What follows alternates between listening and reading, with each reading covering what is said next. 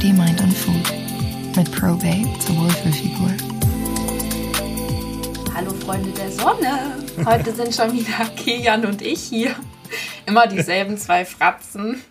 Ah, die Leute sehen uns ja zum die Glück. Die sehen nicht. sie zum Glück nicht. Nur wir sehen uns. Ja, wir sind heute wieder für euch da und werden ein ähm, Ask Pro Babe für euch aufnehmen. Das heißt, wir picken uns wieder ein paar wundervolle Fragen raus und beantworten die für euch. Und Kian legt mal los mit der ersten Frage, würde ich sagen. Genau. Ähm, hm. Ich schaue jetzt gerade hier, welche ich für einen Einstieg Soll ich die Zeit überbrücken? Finde. Es war einmal vor Ähm, langer, langer Zeit. Hast du's? Ja. okay. Das war zu kurz. Ähm, das finde ich eigentlich ganz gut. Was habt ihr für Tipps? Muskelaufbau in Corona-Zeiten, in Klammern Fitnessstudios hinzu. Oh, soll ich loslegen? Leg los. Ich bringe wieder mein Wissen an, was ich von dir gelernt habe. Ich denke, dass man als Anfänger tatsächlich auch in Corona-Zeiten etwas Muskeln aufbauen kann mit Homeworkouts. Aber als Fortgeschrittener, der eigentlich regelmäßig im Gym mit schweren Gewichten trainiert, ist es schwierig. Das heißt, man kann ja auf viele, viele, viele Wiederholungen gehen, also das äh, extrem hochschrauben, ne? Aber ich weiß nicht, inwiefern man da wirklich aktiv Muskeln aufbauen kann. Mhm. Auch mit einem guten Kalorienüberschuss und gu guter Makroverteilung. Sag du es uns, mhm. Kian. Also mit Bändern ähm, kann man schon, denke ich, als Fortgeschrittener, wenn du halt wirklich so schwere Bänder hast, dann kannst du vielleicht ein bisschen was rausholen, wenn du dann auch noch dein Volumen stark erhöhst, wie zum Beispiel du jetzt sagst, durch erhöhte Wiederholungen. Das ist ja auch eine Art von Progression.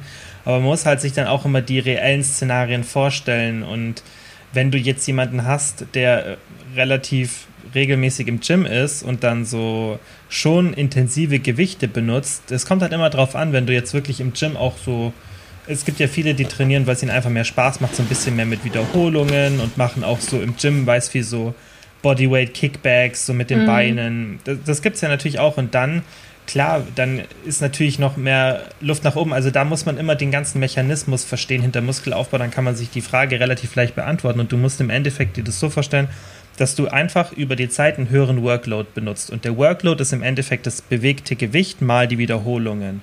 Und deine Intensität muss auch nach oben gehen. Und wenn du halt im Gym mit relativ viel Gewicht trainierst, dann wird es schwierig, zu Hause diesen ähnlichen Workload zu erreichen bzw. zu erhöhen. Und du müsstest ihn erhöhen, dass du Muskeln aufbaust. Und dann kannst du mit einem Kalorienüberschuss und auch einer hohen Proteinzufuhr sicher nochmal einen positiven Beitrag dazu leisten.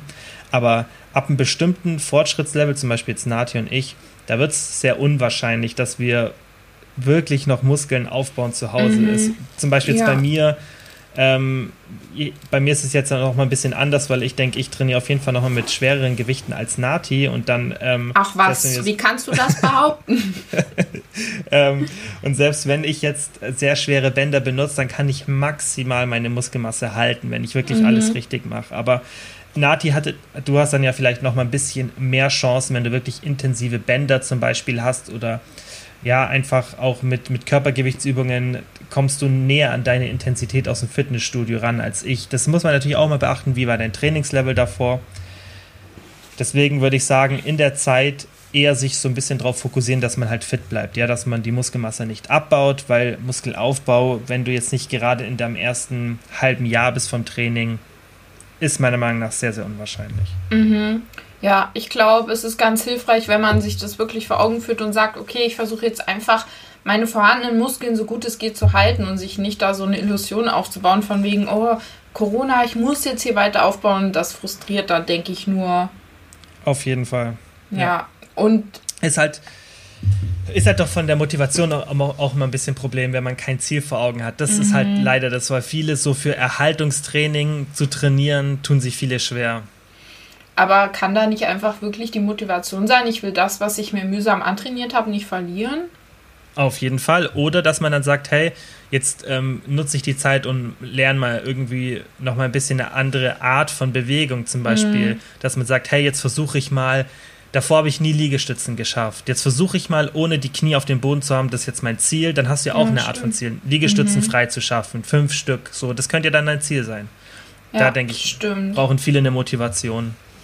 Guter Plan, ja. Ja. Also grundsätzlich denke ich mir dann aber auf der anderen Seite, wir sind jetzt schon so weit und ich glaube, so lange wird es auch nicht mehr dauern ohne Fitnessstudio.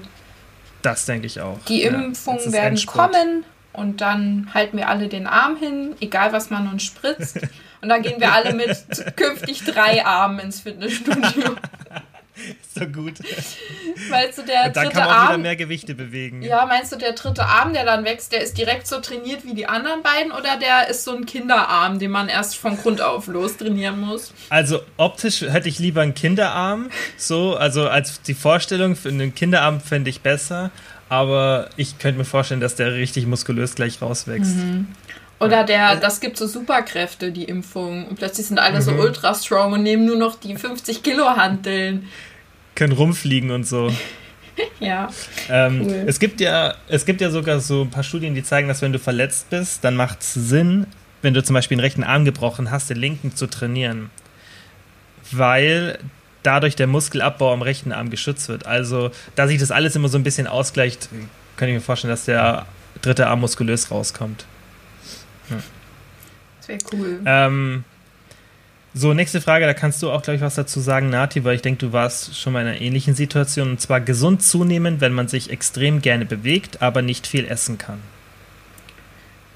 Ähm, nicht viel essen können, das kenne ich nicht. okay, in der Situation. Das ist eher deine Welt. Also ich hatte noch nie in meinem Leben die Situation, dass ich nicht viel essen konnte. Ich habe immer die Leute beneidet, wo es andersrum war, die vergessen haben zu essen. Aber heute reflektiert weiß ich, dass das auch nicht toll ist, wenn man es nicht schafft zuzunehmen und das möchte. Mhm. Die, äh, diese Seite ist genauso doof. Aber da kann ich leider gar nichts zu sagen, weil selbst wenn ich äh, Magen-Darm-Grippe hatte, wenn ich äh, den Kummer meines Lebens hatte, ich hatte immer Hunger. Ich kenne es nicht, keinen Hunger zu haben. Sorry, bin ich raus. Mhm. Aber was, aber was würdest du jemandem empfehlen, der dich das, der dich das fragt? Weil da kannst du ja auf jeden Fall helfen. Ja, da würde ich versuchen, ähm, hochkalorische Lebensmittel in meinen Alltag zu integrieren.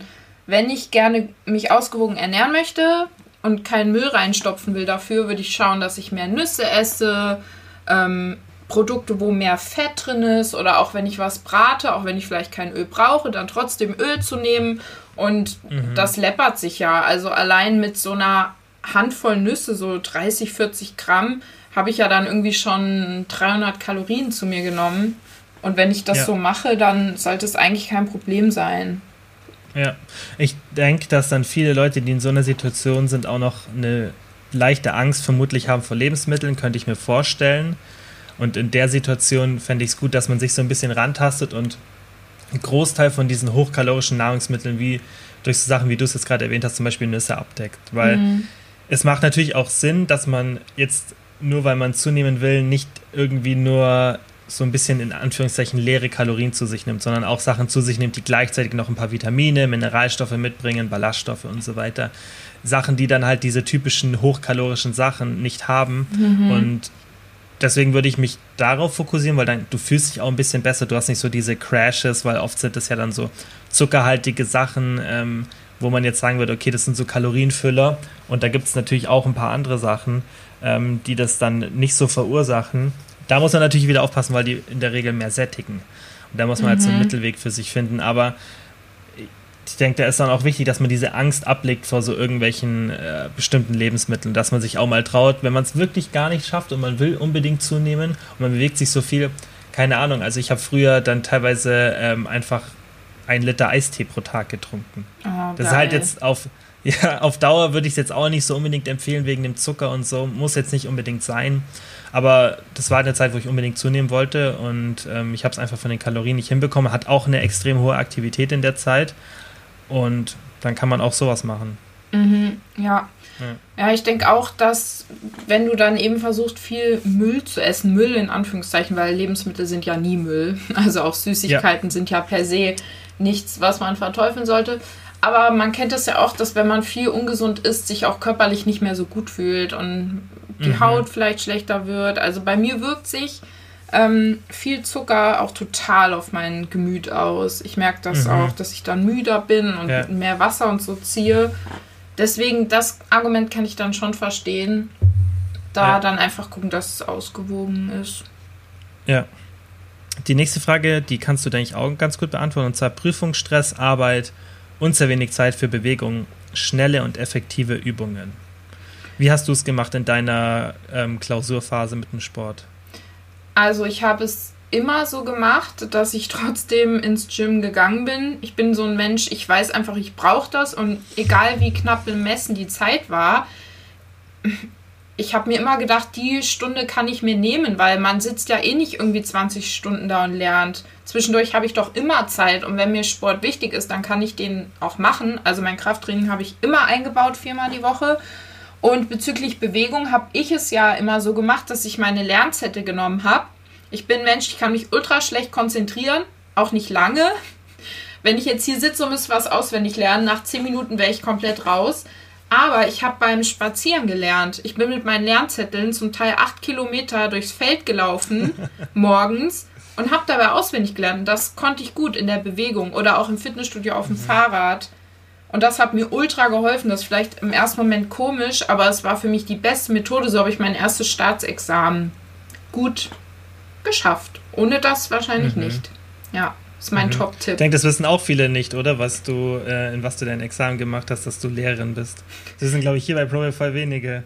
Ja, genau. Ich vergesse halt auch. Also ich denke immer, dass ich nichts bisher in meinem Leben irgendwie geschafft habe, aber muss ich mich immer daran erinnern, dass ich halt ein Staatsexamen habe und quasi ein Masterstudium abgeschlossen in drei Bereichen. Also ich habe ja quasi ein Theologiestudium, Germanistikstudium mhm. und ein Pädagogikstudium. Mhm. Theologie finde ich auch so geil einfach. ja. Ja. Ja. Ich hätte auf jeden Fall gern so eine Lehrerin gehabt wie dich. Aber das habe ich dir schon mal gesagt. Ja, ich weiß. Ja. Aber Jetzt ich, kannst du ja hier auch mit lehren bei ProBab. Genau, wir lehren hier zusammen. Ja, ja. Ähm, ja, das kann man auch, das, das, mein, das kann ich jetzt hier kurz beantworten. Warum löst Stress Wassereinla Wassereinlagerungen und unreine Haut aus? Also Wassereinlagerungen und Stress, das sind so Glukokortikoide, die während Stress ausgeschüttet werden. Das ist im Endeffekt ähm, einfach ein, eine Art von Cortisol und das führt einfach zu diesen Wassereinlagerungen. Ähm, und zum Thema unreine Haut, das ist noch nicht ganz klar, aber es wird vermutet, dass der Mechanismus von der Haut logischerweise viel mit Inflammation, also Entzündungen im Körper mhm. zusammenhängt. Und Stress fördert immer Inflammations und ähm, deshalb hat es ja viele negative Folgen und unreine Haut ist halt eins davon. Oder der Körper will die negative Energie rauskriegen, deswegen eitert es dann irgendwo raus. Aus den Pickeln. ja, das ist natürlich ähm, ja, genau. Hier aber noch ergänzend zu gerade, ne? Ich glaube, viele mhm. Leute wissen auch nicht, du, was hast du nochmal für eine Ausbildung? Versicherung, ne? Ähm, ja, aber mit Finanzfokus. Ja. Also eigentlich eine Finanzausbildung. Aber das sollte man auch nicht vergessen, weil du hast ja nicht so Bock drauf gehabt. Du hast trotzdem durchgezogen. Und jetzt bist du halt einfach mal Unternehmer. Oh ja, da habe ich gar keinen Bock drauf. Ja. Denkst ja. du auch manchmal, das dass auch du nichts erreicht hast? Nati, das denke ich jeden Tag. Echt? Ja. Und dann haben wir das Hochstapler-Syndrom. Ich bin sehr kritisch. Kennst du das? Ja, ja, aber das, ja, ja, klar, das ist gerade so voll ähm, am Kommen, dass darüber gesprochen mhm. wird. Und ähm, ich habe nicht das Gefühl, dass ich ein Hochstapler bin, aber das ist dieses, ähm, wie, wie heißt das auf Englisch nochmal? Ähm, Fällt es nicht ein, egal. Das ist halt das, dass du einfach das Gefühl hast, dass du sozusagen, ja, dass du halt nichts erreichst. So. Das Kannst du überzeugt sagen, dass du stolz auf dich bist? Kannst du mich angucken? Nein. Nein? Nein. Kilian, du kannst Manchmal, sehr ja. stolz auf dich sein. Dankeschön, Nati. Nimm aber ich sehe das immer, Dankeschön, aber ich sehe das immer so ein bisschen als was Positives, dass ich nicht aufhöre, an mir und an dem zu arbeiten, was ich machen will, weil ich halt nie so wirklich zufrieden bin. Ja, das ist auch okay, aber man muss auch stolz auf sich sein. Das sage ich auch immer unseren Kundinnen. Jede Woche nach dem Update, wenn die sich melden, sei stolz auf dich. Weil, ja, ist auch gut. Muss ja. man, glaube ich, auch jemandem öfter sagen, weißt Also. Ja. Ja, sollte ich mir auch öfter sagen. Naja, ähm, wir müssen jetzt gleich, also ich muss jetzt gleich los, deswegen müssen wir die Folge hier jetzt leider schon relativ früh nach 15 Minuten beenden. Aber die Weil nächste. Wir uns eine Stunde vorher unterhalten haben. Ja, es geht auf unsere Kappe. Aber die nächste Folge wird auf jeden Fall wieder länger. Ja, und ähm, da wollte ich noch kurz einwerfen, vielleicht können wir auch mal wieder so eine komplette Talk-Folge zum bestimmten Thema mhm. haben. Vielleicht haben ja, die Leute Fall. da auch irgendwie eine tolle Idee, über was wir da reden ja. könnten. Also falls ja, ja, dann schreibt uns das gerne, da freuen wir genau, uns. Genau, schreibt sehr. uns am besten eine Instagram-DM. Ähm, da kommt ihr eh bei der Nati raus, in der ja, Regel. Slidet in die DMs Und dann. Genau, und, und dann schreibt mal, was ihr euch für eine Podcast-Folge wünscht über ein bestimmtes Thema. Ähm, und dann können wir das gerne machen. Und natürlich auch mehrere Vorschläge schicken, weil dann können wir auch gerne so eine Liste machen und es dann einfach Stück für Stück alles abbesprechen. Ja, aber nicht über Käse, ja. das haben wir schon abgegrast. Das stimmt. Über Käse haben wir letzte Folge genug geredet und ja. Hermannbrot. Hermannbrot, Kuchen. Oh, Hermannkuchen. Ich kenne es nicht. Hermannbrot, geil. Immerhin habe ich mir gemerkt, dass es Hermann heißt. Ja. Naja, okay. Dann ähm, vielen Dank an alle fürs Zuhören und bis zum nächsten Mal. Bis Danny. bis Danny. Ciao, ciao.